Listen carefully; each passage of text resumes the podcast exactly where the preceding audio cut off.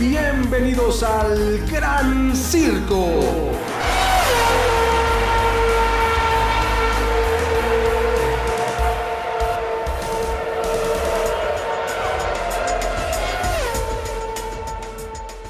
¿Cómo están? Bienvenidas, bienvenidos al Gran Circo, este podcast especializado en la Fórmula 1, donde además, para este episodio, para este nuevo capítulo, bueno, los dos, pero yo puedo hablar nada más por mí, se siente de todos modos la emoción, pero estoy más emocionado porque por fin, por fin, por fin por fin podemos decir que estamos a una semana, señoras y señores, de comenzar la temporada 2022 de la Fórmula 1. Y mi querido César Olivares, ¿no te llena eso de emoción y alegría? Claro que sí, los saludo con mucho gusto. Gracias por estar aquí en otro episodio más del Gran Circo. Oscar, eh, un gusto compartir otro episodio. Estoy vuelto loco, súper ansioso. Ya quiero ver la primera largada de la temporada se me ha hecho eterna esta espera. digo, los test de pretemporada nos han suavizado un poquito esa espera, pero no hay como las carreras y ya por fin el siguiente domingo tenemos la primera carrera en Bahrein. Ya, ya muero por, por verla. Yo también, yo también y sé que muchas y muchos de ustedes también ya se arrancan los cabellos porque esto comience, pero ya terminó la espera, no se preocupen, estamos a nada ahora sí, a unos cuantos segundos, siempre estamos a segundos también, aunque falte un año para las cosas, pero ahora sí ya se siente, ahora ya voy por la calle y de verdad el olor a, combustible ya, ya me viene por todas partes. Huelo la llanta quemada, escucho yo un arrancón y digo, ah, claro, claro, sí, ya, ya, ya estamos allí, así que llegamos, por fin, por fin va a arrancar esta temporada y que por cierto mencionaste un punto que es vital. Venimos terminando entonces las los tests o las pruebas en Bahrein que, marcaban precisamente pues ya prácticamente el inicio a la siguiente, al siguiente fin de semana de la temporada 2022. ¿Cómo viste todos estos tests, estas pruebas? Pues eh, las veo con reserva. Creo que ninguna escudería se va a arriesgar a, mostrar el verdadero potencial de su coche hasta la primera carrera. Entonces los vi muy, muy conservadores, muy tranquilos. Y de hecho con base eh, en tres criterios que es fiabilidad, eh, diseño y también la dupla de pilotos que tiene cada escudería. Vamos a, hacer un pronóstico para, para calificar, así como lo hicimos eh, en el capítulo de los pilotos, que por favor si no lo han visto, vayan. Aquí les dejamos la, la liga. para que lo vean. Vamos a intentar uh, situar las escuderías en, alguna posición para saber cómo vienen acorde a esos tres criterios. Entonces, ¿te parece si empezamos con Alfa Romeo? Alfa Romeo me parece muy bien. Oye, pero además invitarlas, invitarlos a que también hagan este ejercicio. Ustedes, ¿cómo calificarían? Del 0 al 5. ¿Cómo calificarían a las 10 escuderías de esta temporada 2022? Pero con respecto a la participación más bien de la temporada anterior. Sí, y lo que se vio en, la, pretemporada. Y un previo pronóstico, obviamente, en cuanto a la escudería. Tocamos entonces tres puntos, que son fiabilidad, diseño, que incluye no solamente el livery, lo bonito, la pintura, sino eh, la aerodinámica, que será cuestión muy importante en esta temporada, y la dupla de pilotos. Exactamente. Muy bien. Entonces, arrancamos con Alfa Romeo. Alfa Romeo. Ya tenemos aquí las calificaciones que habíamos dado tanto tú como yo. Yo le había dado a Alfa Romeo en cuanto a fiabilidad un 2 y tú le diste un 3. Sí, yo le doy un 3. Eh, no creo que, el motor y todo esté tan bien ensamblado. Yo creo que van a tener problemas a lo largo de la temporada. Yo también así lo creo, eh, pero yo le di una calificación un poquito más baja. Yo tengo unas expectativas poco altas para la escudería de Alfa Romeo, pero bueno, eh, la, opinión más importante es la de ustedes. En cuanto al diseño. El diseño... 3-3 le pusimos. Exactamente, yo creo que sí se ve algo de de ingeniería ahí, de diseño claramente, pero, o sea, a comparación de otras escuderías, siento que se fueron muy tranquilos, o sea, no, no hay mucha innovación de su parte. Ni muy, muy, ni tan, tan, diríamos por acá. Coincidimos ambos, tres de calificación solamente. Y en cuanto a los pilotos aquí, bueno, los, hay un cambio, ¿no? Llega un Valtteri Bottas, salido, recién salido de la panadería alemana de Mercedes-Benz. Que esto, sin duda, pues yo creo que le va a aportar un poco más, pero pues no. A mí no me parece Valtteri el gran piloto. Es un muy buen piloto, sí, sí que lo es, pero no es un Lewis Hamilton, no es un Max Verstappen que le va a cambiar, yo creo que drásticamente el perfil a la escudería de Alfa Romeo. Yo, yo no coincido tanto contigo, siento que sí es un buen piloto, pero siento que al tener eh, fuera la presión que ejerce Mercedes, a lo mejor se va a soltar más y podría dar mucho más. Y por el otro lado, eh, al, piloto chino, pues no se sabe, bueno, hablando de Fórmula 1, nunca ha estado, es su primera vez en la, máxima categoría, entonces digamos que es una interrogante a ver cómo, cómo puede pilotar. Yo le daría un 3. 3, así es, yo le había puesto un 2, porque sí también, pues el primer piloto chino en la parrilla, la Fórmula 1 en la historia. Guan Yu Show, pues yo no sé qué show con Guan Yu. ¿Cómo le va a ir? Pues sí, es una interrogante que iremos bien, viendo a lo largo de la temporada. Ojalá le vaya bien. A ver, vámonos con Alpine ahora. Alpine, fiabilidad, yo le daría un 3, más o menos lo mismo que Alfa Romeo. Fíjate, le habías dado un 4 eh, y yo también le había dado un 4. Alpine me parece que es una escudería que viene haciendo las cosas cada vez mejor, que tiene un trabajo en serio. se salió, por cierto, el año pasado, a finales de la temporada, despidieron a un Alan Prost, al sí. cuatro veces campeón del mundo, le dieron cuello de la manera más ruda y grosera. Consejero de, de, Alpine. Sí, yo creo que no se tocaron el corazón, pero están buscando, yo creo que, a ver, a eso va, ¿eh? No estoy favoreciendo o dando mi voto a favor de por qué lo hizo y cómo lo hizo Alpine, pero yo creo que están buscando este cambio importante. Eso en cuanto a fiabilidad. Diseño. Diseño yo, le, yo sí le daría un 3, igual que, que, Alfa Romeo, siendo lo mismo. O sea, sí, hay avance. Creo que tenía que haber avance en toda escudería. Sin embargo, no se ve nada espectacular como en otras escuderías que, podrían apuntar a un, mayor desarrollo. Y en cuanto a pilotos, es que mi corazón está con, don Fernando Alonso. Eh, sin embargo, siento que ahí Ocon es un poquito una piedra en el zapato. Oh, perdón, perdón. Ahora, ahora sí, ahora sí me, me, me... ¿Quién dijiste? Esteban Ocon. No, no, al anterior. Don Fernando Alonso, señor rey de España. ¿Qué pasó? Y olé. Ahora sí no lo, no, no lo presentaste como se debe. Se me fue, se me fue. Sí, caray, qué grave error allí. Yo les daría un 4. Un 4. Yo también coincido, les voy a dar un 4. Y aquí por el peso de Fernando Alonso. ¿eh? A mí, Ocon no me parece uno de los pilotos más. Eh, destacables. Sí, destacable, lucidor. es un buen piloto, pero en la medianía total. Pero el peso de un Fernando hace que jala. Y aquí no estamos hablando de uno solo, por eso es la dupla de pilotos. Vamos con Haas. Digo, ya, ya no queremos aburrirlos con Haas, aunque las últimas noticias han sido de Haas. Vámonos rápido. Fiabilidad, yo le pondría un 3. De, en cuanto a diseño, yo le pondría un 2. Lo veo muy, muy, incluso similar al, coche pasado. Eh, y de pilotos, pues sí.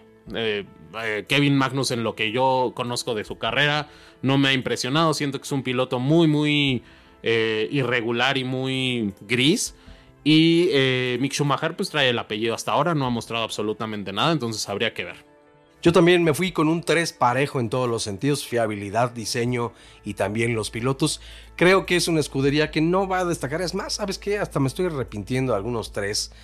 va a dar yo creo que en general un 2. No creo que Haas vaya a ser... Y, y menos con el recorte presupuestal de Duralcali que ya se deslindó de Haas va a estar muy, muy complicado que puedan desarrollar ese coche. Es más, me voy a bajar todavía un poco más hasta el 1.5 y no por nada, sino porque de verdad creo que no van a pasar del último lugar de toda la parrilla. Ahí va a estar Haas.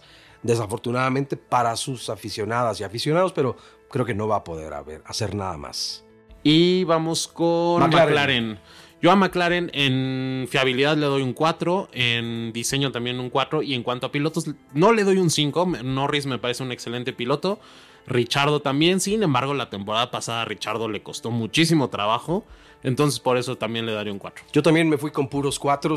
A mí me parece que la fiabilidad vienen haciendo bien las cosas en la escudería de McLaren. Creo que cada, cada año van a ir un poco más hacia arriba, están compitiendo siempre por el tercer, cuarto lugar y creo que ahí lo van a hacer. El diseño creo que me gustó más este año en cuanto al livery, pero yo creo que están eh, haciendo en, cuanto a la ingeniería buenas cosas también y me parece que eh, Lando Norris es un gran, gran piloto. Richardo no me lo parece tanto como él, por ejemplo, pero es un muy buen piloto también, que se ha venido cayendo, sí, eso es un hecho, pero también lo jala, así como el caso de Alonso a Ocon, también lo jala. Exacto. Y eh, también vamos a hablar de Alpha Tauri. Yo de fiabilidad le daría un 3. De diseño un 3 también me parece muy conservador. Siento que, digo, teniendo como referencia a Red Bull, pudieron haber hecho mucho más. Y de pilotos también le doy un 3. Siento que Gasly es muy bueno. Siento que sigue en ascenso. Sin embargo, ahí ojalá Tsunoda agarre, agarre ritmo. Porque hasta ahora no lo hemos visto. Y es una gran promesa japonesa. Sí, pero no, no, no ha demostrado la altura. exacto. Todavía. No, no, no, no, no, no, no, no, no, no, no, Yo sé que, yo sé que puede sonar a eso, pero no. La altura como piloto. Yo creo que ya las cosas cambiaron cuando es que lo descubrieron que jugaba todo el día. Ni eh, videojuegos, sí, videojuegos y todo estaba ahí en la consola todos los días. Ya lo pusieron a entrenar. Es flojón, es flojón, aunque haya en otras categorías dado buenos resultados. La verdad es que no es un tipo que pues hiciera las cosas tan, tan seriamente y le dieron un buen jalón de orejas y corrigió un poco. El fin de la temporada pasada ya lo hizo un poquito mejor, pero coincido contigo, o sea, creo que Gasly aquí es el piloto número uno y que además tiene una furia por regresar a Red Bull. Sí, que no deja de tirar la checo. Pero eh, necesitamos cambio de llantas. Vámonos a pits.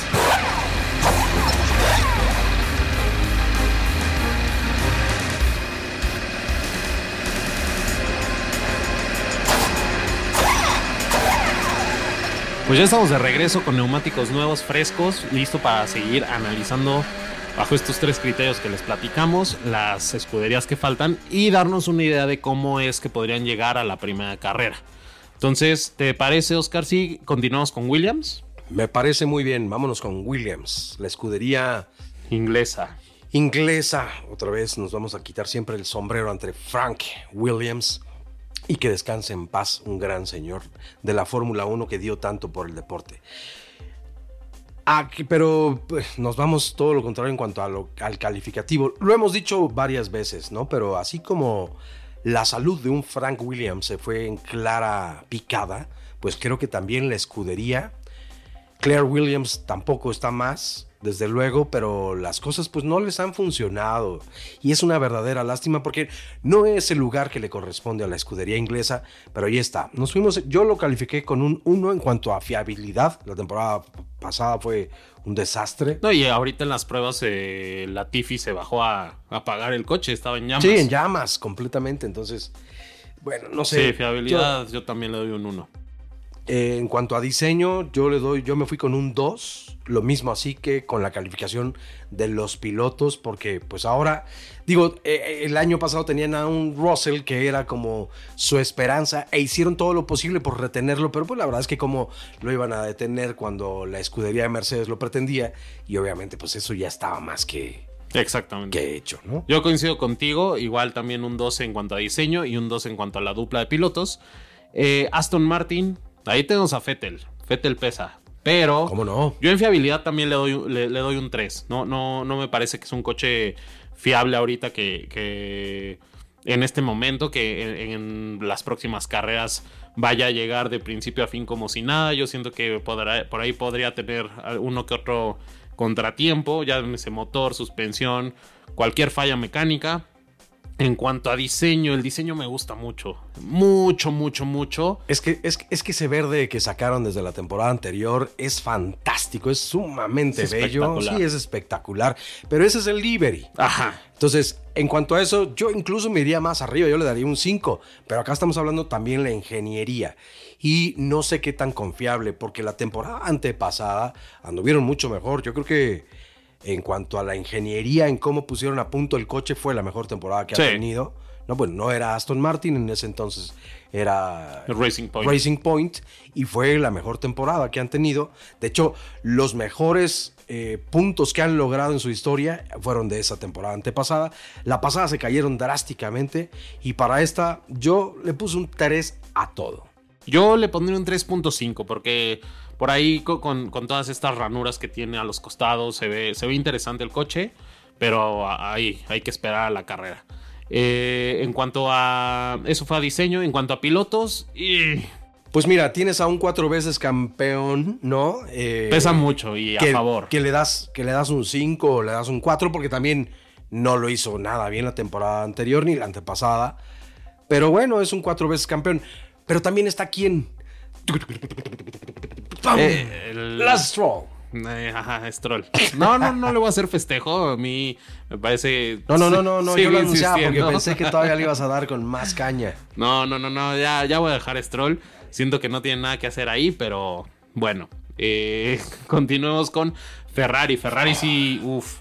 En cuanto a fiabilidad, yo, yo le doy un 5. Yo también. No, Ferrari la verdad es que siempre, siempre es la escudería de la que se habla más, de la que se esperan muchas cosas y de la que hay una esperanza hasta el final de la temporada porque resurja la escudería de Maranello. Yo también me voy con un 5, independientemente de las muy malas temporadas que ha tenido. Sí, sí, no, de acuerdo. En cuanto a diseño, quitando lo que tú dices, la pintura, eh, los patrocinadores, que siempre en Ferrari, wow, son hermosos. El diseño está brutal.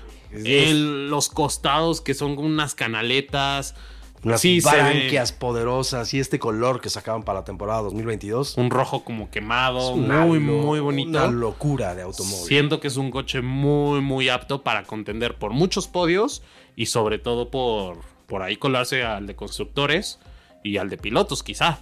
Y tocando los pilotos, la dupla, en mi, en mi muy personal opinión, a mí me parece la dupla más sólida de toda, de toda la parrilla. Tiene a Carlos Sainz y a Charles Leclerc. Siento que los dos tienen potencial para estar en el podio todas las, bueno, antes eran 23, las 22 carreras, porque Sochi ya no, ya no va a estar, pero tienen el potencial para estar en, en el podio, ¿eh? Por supuesto que lo tienen, un Carlos Sainz espectacular que ha venido siempre de menos a más, que manejaba anteriormente, o bueno, yo creo que lo sigue haciendo, un perfil bajo, o un bajo perfil, sin hacer mucho ruido, pero entregando siempre resultados. Y un Charles Leclerc que tuvo una temporada pasada pues bastante mediana. ¿no? Sí, no mala, pero Mm, mediana. No mala, pero mediana, con muchos accidentes, distracciones y también contaba con mala fortuna. ¿eh? Lo Sí. chocaron varias veces. En Mónaco, pero- la, pero- la ah, sí, quali. la quali, logra la quali, pero además pero echa a perder la caja de velocidades. y en la carrera ya no en la carrera ya ni siquiera compite, se pierde el premio de casa.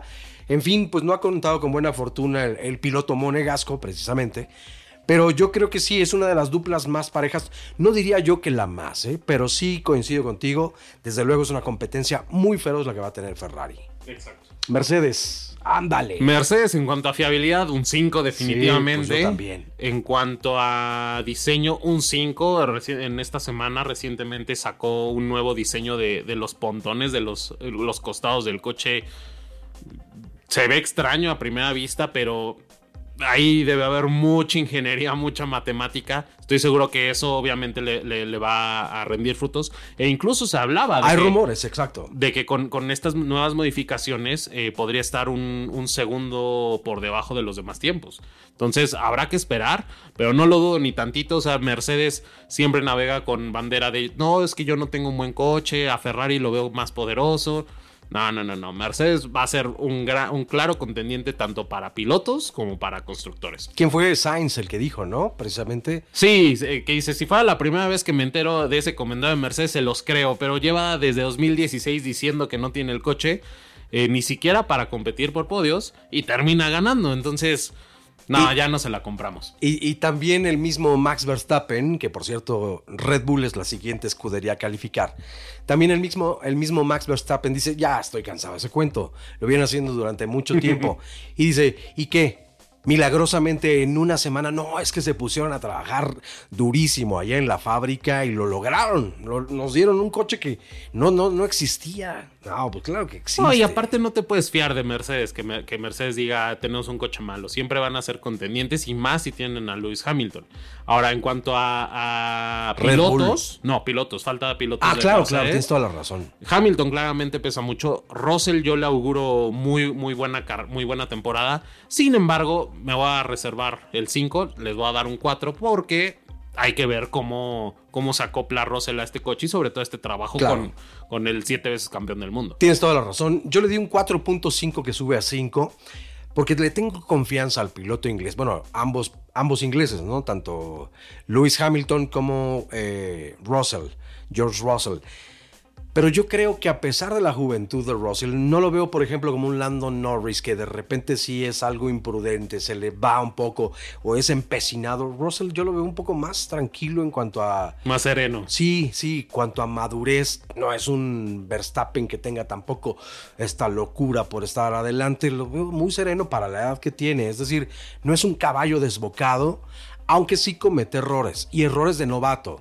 Ah, bueno, incluso sí, sí tuvo ciertos momentos. A ver, tiene un accidente con, el mismo Botas y va y va, lo encara, ¿no? Hasta este, le da un zape en el, en el casco. Sí, caray. Entonces, eso, eso sí, bueno, pues sacó un poco de onda porque es, sí es como muy la típica figura del caballero inglés. Así me parece el comportamiento de un George Russell, pero tiene sus arranques. ¿eh? Eh, sin embargo, yo lo veo como que va a dar un buen año y va a estar bien comportado.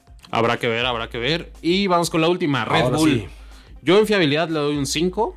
En diseño le doy un 5. El RB18 se ve sumamente agresivo, sumamente pensado, desarrollado. Esos, esos, eh, esas entradas de aire laterales están asombrosas. Y en cuanto a pilotos, yo le daría un 4. Esto porque considero que, que, sigo considerando que Sainz y Leclerc son la dupla más poderosa. Siento que eh, Verstappen es muy poderoso y, Checo es muy, muy bueno. Sin embargo, siento eh, un poquito eh, más, más fuerte en cuanto a dupla de pilotos a Ferrari que a Red Bull. Solamente por eso le doy 4. Mis calificaciones fueron 5, 5 y 4. Pero estas llantas ya se nos quemaron. Así que voy a dar la explicación del por qué y a quién considero la mejor dupla para el 2022 después de esta pausa. Vámonos a Pits.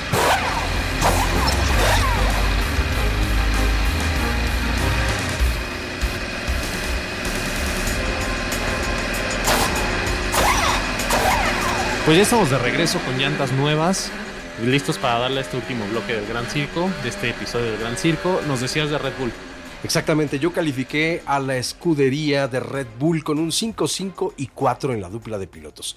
¿Por qué? Porque Max Verstappen no tengo ninguna queja, sin embargo Checo Pérez es el que desestabiliza un poco. Ahora, ahí les va la sorpresa. Y atención, yo considero que Red Bull es el, que, el, equipo o la escudería que mejor pareja tiene para toda la temporada 2022. La pasada no sé, ya estará más bien en la opinión de cada una y de cada uno. Pero para este año que inicia, yo creo que Checo Pérez ya conoce el Red Bull lo que no tenía la temporada pasada. Ahora hay un cambio para todas las escuderías y todos los pilotos se tendrán que adaptar a un coche nuevo, incluido Max Verstappen, que si bien antes se rumoraba o siempre se había dicho, es que ese coche está especialmente diseñado para Max y las condiciones para Max, no para Checo. Checo ya lo superó, yo creo que lo hizo bien y creo que esta va a ser la temporada de prueba efectivamente para Checo Pérez. Y para toda esa gente que no le gusta el piloto tapatío, bueno, están en todo su derecho desde luego, pero tú decías algo muy interesante. Hay que guardar siempre la objetividad y eso es lo que aquí en el Gran Circo siempre hacemos. Tratar de ser lo más objetivos posible. Somos mexicanos y queremos a Checo, por supuesto. Ahora también, no todas las mexicanos o todos los mexicanos quieren a Checo Pérez. Nosotros sí, pero no se me hace el mejor piloto. No, yo tampoco. Yo creo que es un excelente piloto, es de, lo mejor que hay en la parrilla. Sin embargo, o sea, si lo, comparas a un Lewis Hamilton, a un eh, Sebastian Vettel, que, ya traen la, técnica, ya traen mucha... y no porque Checo no tenga técnica, sino porque traen mucha más experiencia. O sea, son campeones del mundo y por algo lo han sido. O sea, yo creo que ninguno eh, obtuvo esos campeonatos de una manera sencillita. No, no. Y aún así, eh, en mucho tiempo, eh, hubo, yo escucho muchos comentarios de que es que Lewis Hamilton con un Mercedes, así que no. Sí, pero hay que saber estar. Ahí, en el momento. Botas tuvo el mismo Mercedes y no pudo. Rosberg. un año no pudo, el 2015 contra con Lewis Hamilton tampoco pudo. Bueno, pero él sí le pudo arrebatar. Sin embargo, un, un año. Sin embargo, un Valtteri Bottas con cinco años no pudo arrebatarle en ningún momento. Y un muy frustrado Valtteri, porque bien que lo quería hacer, pero no pudo. Ahí es donde le das el crédito también al piloto. Pierre Gasly decía, bueno, es que si eh, el piloto inglés Lewis Hamilton corriera para Haas, no sería campeón del mundo nunca y estaría en el último lugar. No sé si en el último, pero ya lo hizo, fue campeón también con McLaren. Entonces, sí es un piloto probado y nos tenemos que quitar el sombrero a un, pilotazo de esta naturaleza. Ya lo demás, lo, lo, diplomático o no, o lo políticamente correcto o no, las declaraciones que tiene, las cosas que hace, eso ya entra en otra categoría. Pero para mí sigue siendo un gran piloto y lo tengo que reconocer, aunque particularmente no sea el que más me agrada en cuanto a comportamiento, pero eso no son los resultados de las pistas, que eso es lo que claro. nosotros vemos acá, ¿no?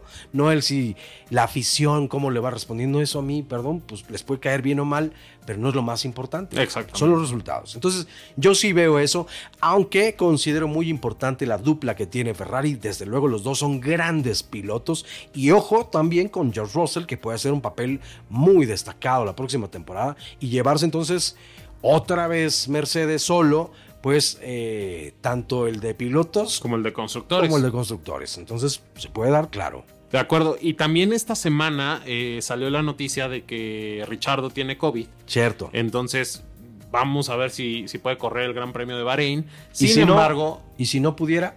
Eh, McLaren ya se ya, ya consiguió el backup que es Oscar Piastri, Piastri que es. eh, ahorita es piloto de reserva del equipo Alpine. Entonces vamos a ver cómo funcionan las cosas, a ver si Richardo puede correr y en caso de que no estaremos viendo a Oscar eh, Piastri arriba del McLaren.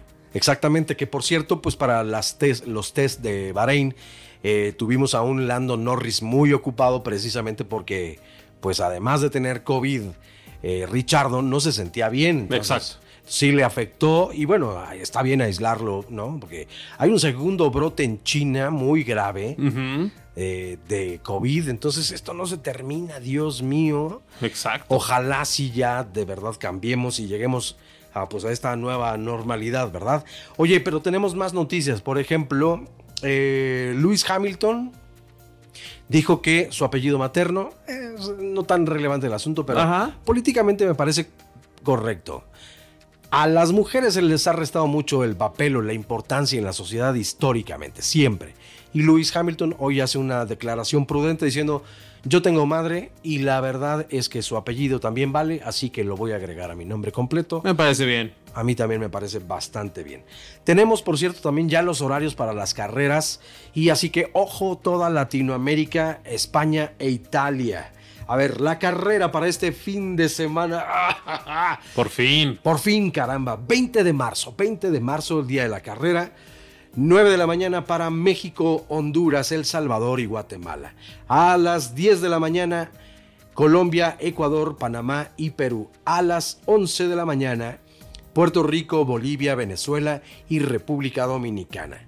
A las 12 horas, Brasil, Argentina, Paraguay, Uruguay y Chile. Y finalmente en el viejo continente a las 16 horas para España y para Italia. Esos son los horarios para esta primera carrera de la temporada 2022. Fin. Caramba, qué gusto nos da. Sí, no se la pierdan porque obviamente aquí en el Gran Circo el, el, siguiente martes les vamos a tener todo el análisis de la carrera, lo que pasó, lo que se dijeron, estrategias, sobre todo las estrategias eh, ya se han, han, ido dando cuenta que son clave para ganar eh, grandes premios. Entonces vamos a ver con qué estrategia sale Red Bull, Ferrari, Mercedes, qué tal se comportan los coches, los pilotos que están titubeantes, por ejemplo, el, el piloto chino de Alfa Romeo, a ver qué, qué, qué, ¿Qué tal show con conduce, exacto. Show? Magnussen, a ver si, si su regreso lo, lo aprovecha. Ah, eso no lo habíamos comentado, ¿verdad? O lo hicimos muy levemente. Magnussen regresa a la escudería Haas en reemplazo de Nikita Mazepin, que